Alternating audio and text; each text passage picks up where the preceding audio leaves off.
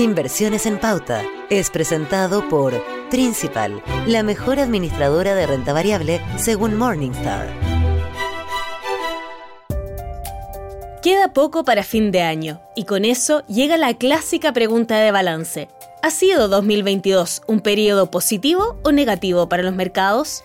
Cada día ha sido diferente. Y esa ha sido realmente lo que mejor ha caracterizado a las inversiones, la volatilidad.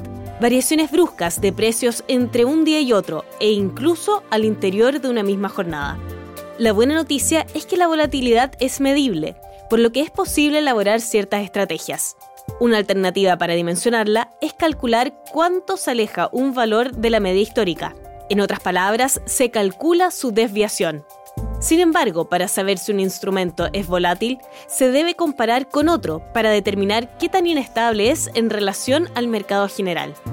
Hay también otras maneras más sofisticadas de calcular la volatilidad. Para aquello se utilizan índices.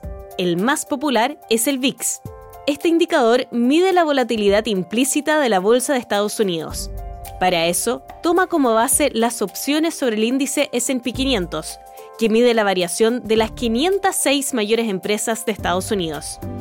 La volatilidad es parte de los riesgos de los mercados, y sin riesgos no hay retornos. La clave es mantener un portafolio balanceado que refleje el nivel de riesgo que cada uno esté dispuesto a asumir. Para lograr esto, la recomendación es, como siempre, buscar la asesoría adecuada para lograr los objetivos de ahorro. Inversiones en pauta fue presentado por Principal, la mejor administradora de renta variable según Morningstar.